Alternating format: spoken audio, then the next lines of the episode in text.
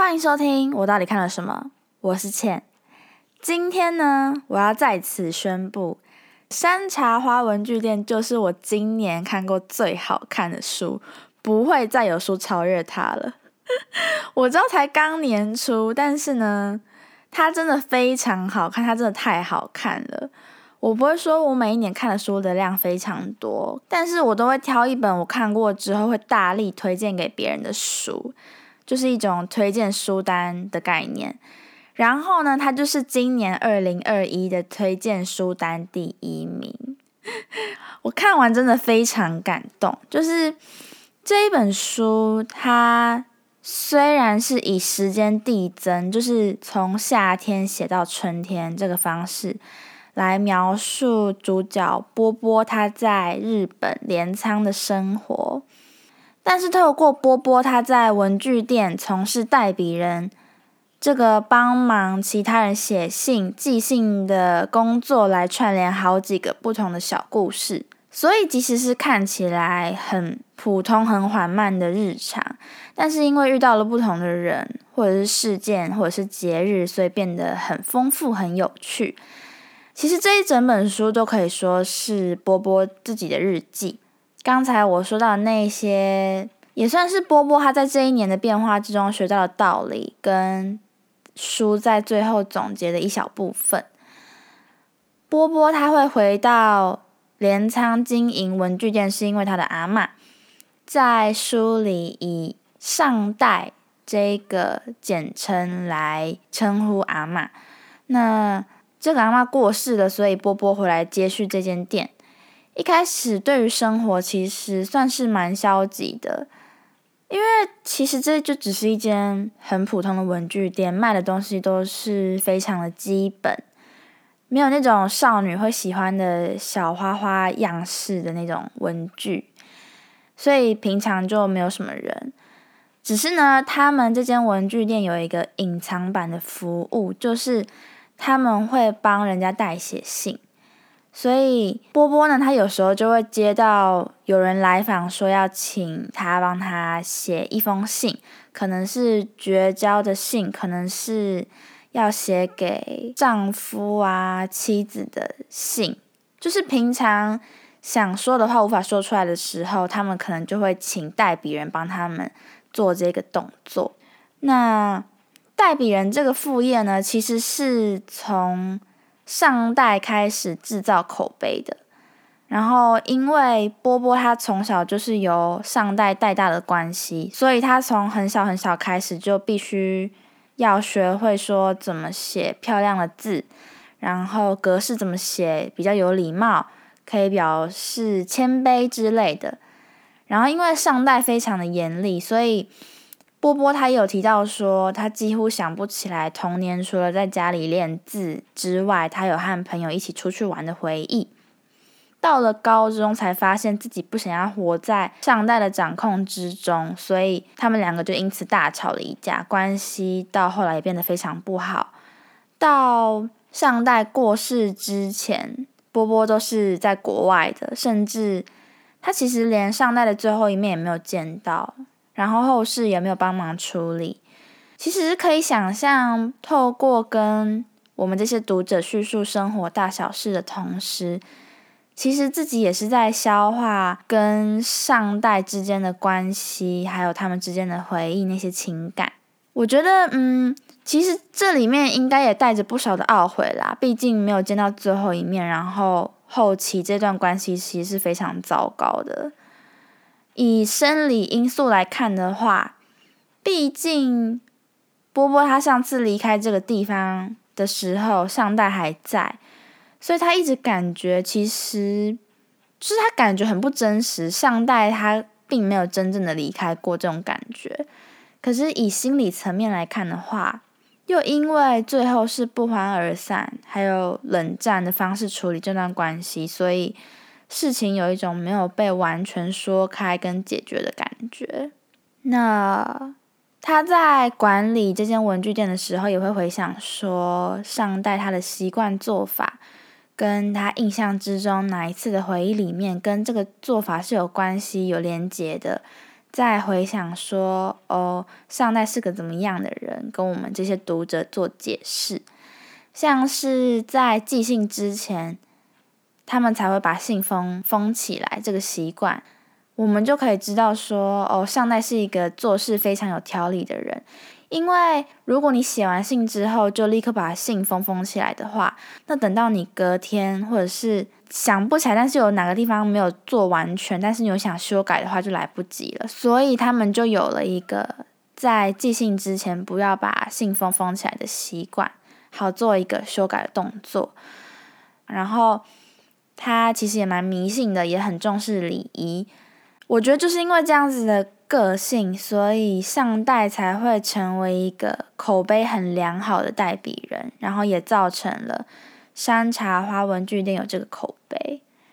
其实，在看这本书的过程之中，我们也可以得到一些很有趣、很可爱的小知识。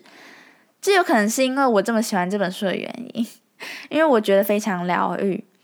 根据波波所叙述的。镰仓其实是有一部分的房子是住商合一的，所以整个城市的那个气氛氛围是比较缓慢的。上代他在管理山茶花文具店的时候，会有一些可能依据节日或者是日子而有一些小小的习俗，像新的一年的第一天会喝咸年糕汤。在这里补充一下，其实韩国人也会哦。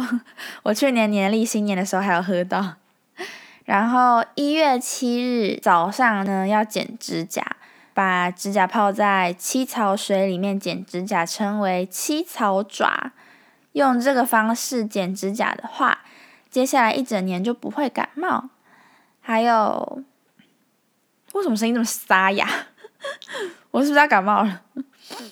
还有农历二月三日要供养书信，这个时候呢，大家就会把舍不得丢掉的信寄到山茶花这边来，请他们帮忙焚烧。因为是舍不得丢的关系，所以大部分是情书。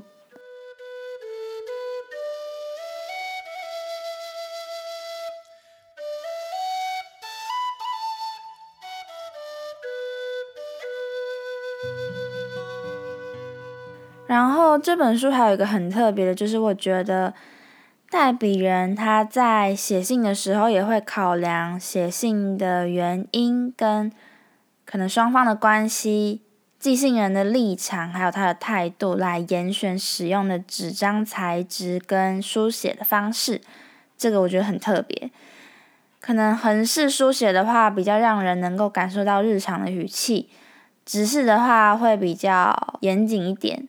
然后波波其实在之中也有故意用印有苹果的邮票来让收信人想到他跟寄信人第一次相遇的地方。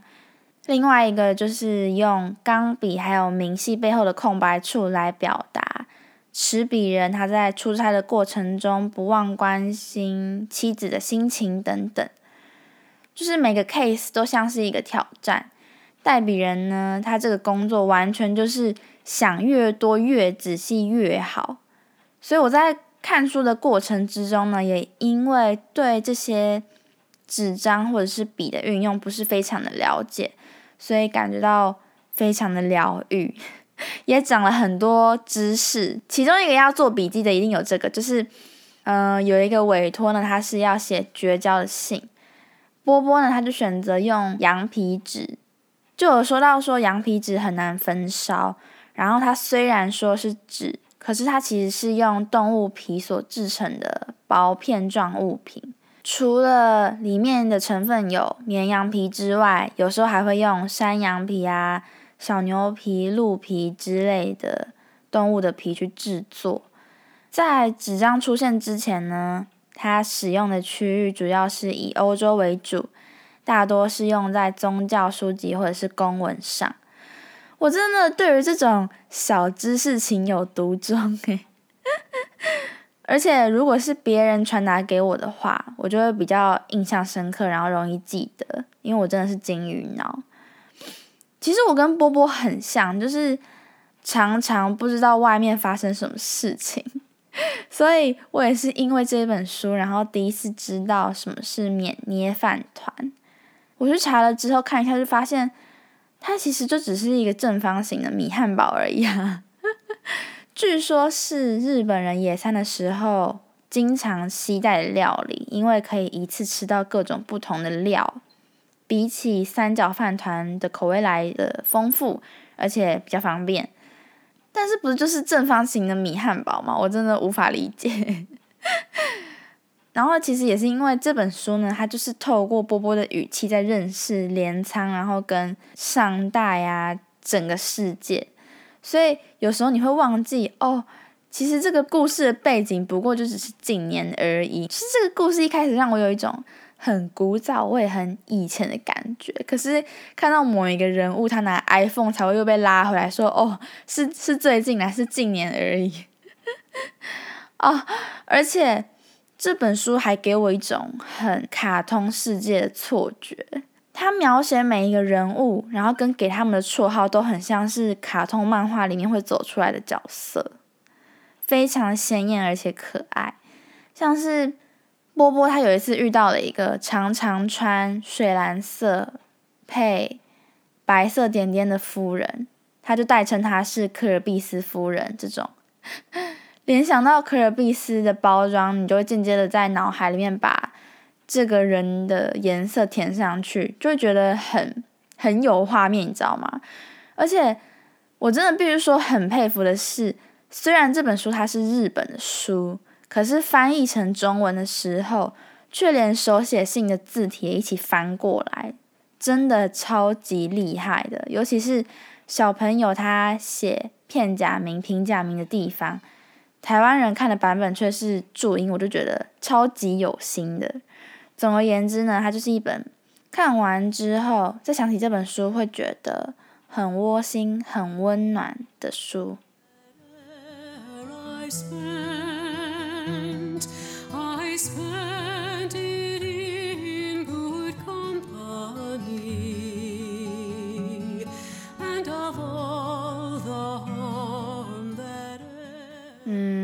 我觉得呢，我对这本书特别有感触的原因。有两个，一个是因为我小时候也是由阿妈带大的，然后第二个是我小时候也超爱写字。波波是没有超爱写字，他是被迫写字。然后我跟阿妈其实也没有大吵，他其实现在还在世。可是我小时候就真的觉得，比起别人的阿妈，我的阿妈真的对我很严格。诶，好啦，这有可能是。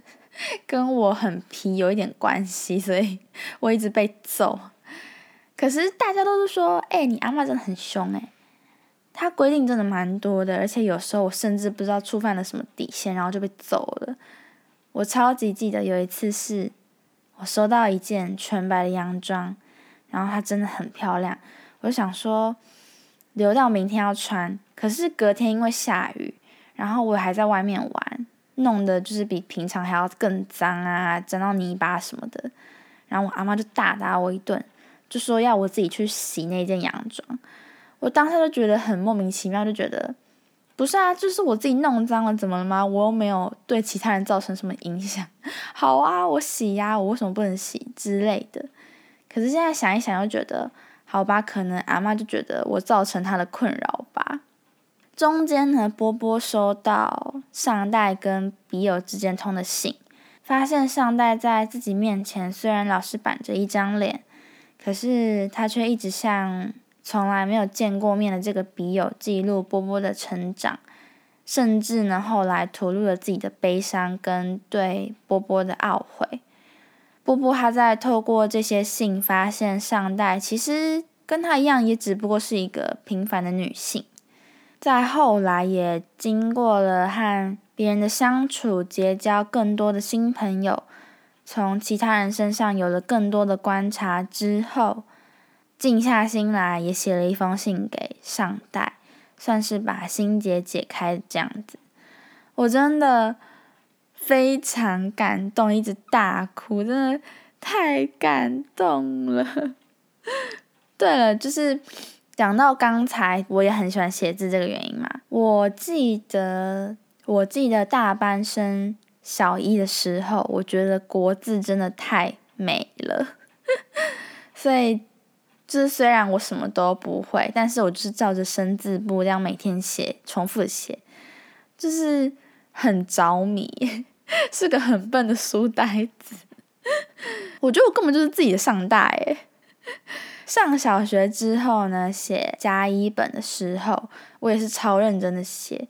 那时候就是真的蛮引以为傲的，就是有练出。人体标楷体这个称号，然后会一直被说写字很好看，很像课本上面的字，就是 走路有风的感觉。不过，对啦，跟波波他在里面有提到的一样，我们的字会随着年纪改变。我现在当然是已经不写那些字了，一是很花时间，要很慢很慢的写；二是因为我其实也不是小学生了。然后我国中的时候也有想说来追求一下那种可爱的圆圆的字，但是后来就随便了。可能是我跟波波一样搞叛逆吧。只不过想起自己有那一段几乎是复制生字部字体能力的时期，还是觉得，嗯，感觉好像做了什么大事。我也很认同一个人的字是可以看得出来一个人的灵魂的。波波他在厨房看着上代写的字的时候，就觉得他还是可以从那些字里面感觉得到上代其实还是存在的。一个人他在书写的时候，他下笔的轻重，跟他画的每一撇每一勾，都可以看穿一个人的情感跟他的内在。我是很相信这个的，而且我也真的觉得蛮妙的。所以其实偶尔我还是会写信给朋友或者是笔友。然后之前也有在交换明信片，这边真的必须推广一下。如果你此生还没有在呃邮箱里面发现来自朋友的亲手信，或者是你没有听过信投入邮筒里面的那种声音，你是不会知道那种被记住跟记住别人的感动是多美妙的。所以呢，就是请大家在这边呼吁大家，立刻拿起笔写一封信给你的朋友，寄出去，要要贴邮票那一种。在这边呢，还要顺便提到我的朋友张璇。我必须说，我是波波的话，那你一定就是我的芭芭拉夫人。芭芭拉是波波的邻居兼好朋友，他们的互动非常可爱，就是。偶尔遇到就会问说要不要一起吃饭，然后也不会勉强一定要腻在一起，也非常欣赏彼此的生活风格，很像我的张轩。每年圣诞节都会写亲手卡片给我的这个张轩，我的好朋友，希望你新的一年也可以快快乐乐的在平凡之中找乐趣。如果有机会的话。我真的非常希望可以邀约你一起去逛镰仓。我已经把小川系在里面提到的餐厅都记下来了，再做成一个踩点的清单，带你一起玩。听起来真的很棒吧？波波和芭芭拉夫人在赏完樱之后，就和彼此说了感谢，也都提到觉得当下很幸福。刚才有提到说。波波他在回来接手文具店的这一年，一直在咀嚼自己跟上代的记忆。除了发现上代的另一面，跟他带给他的影响超乎他所预料的之外，他也领悟到说，与其懊悔过去，不如好好的重视眼前的幸福。对，希望新的一年大家也可以带着这句话继续前进。最后呢，就祝大家新年快乐！我是倩，下次再见。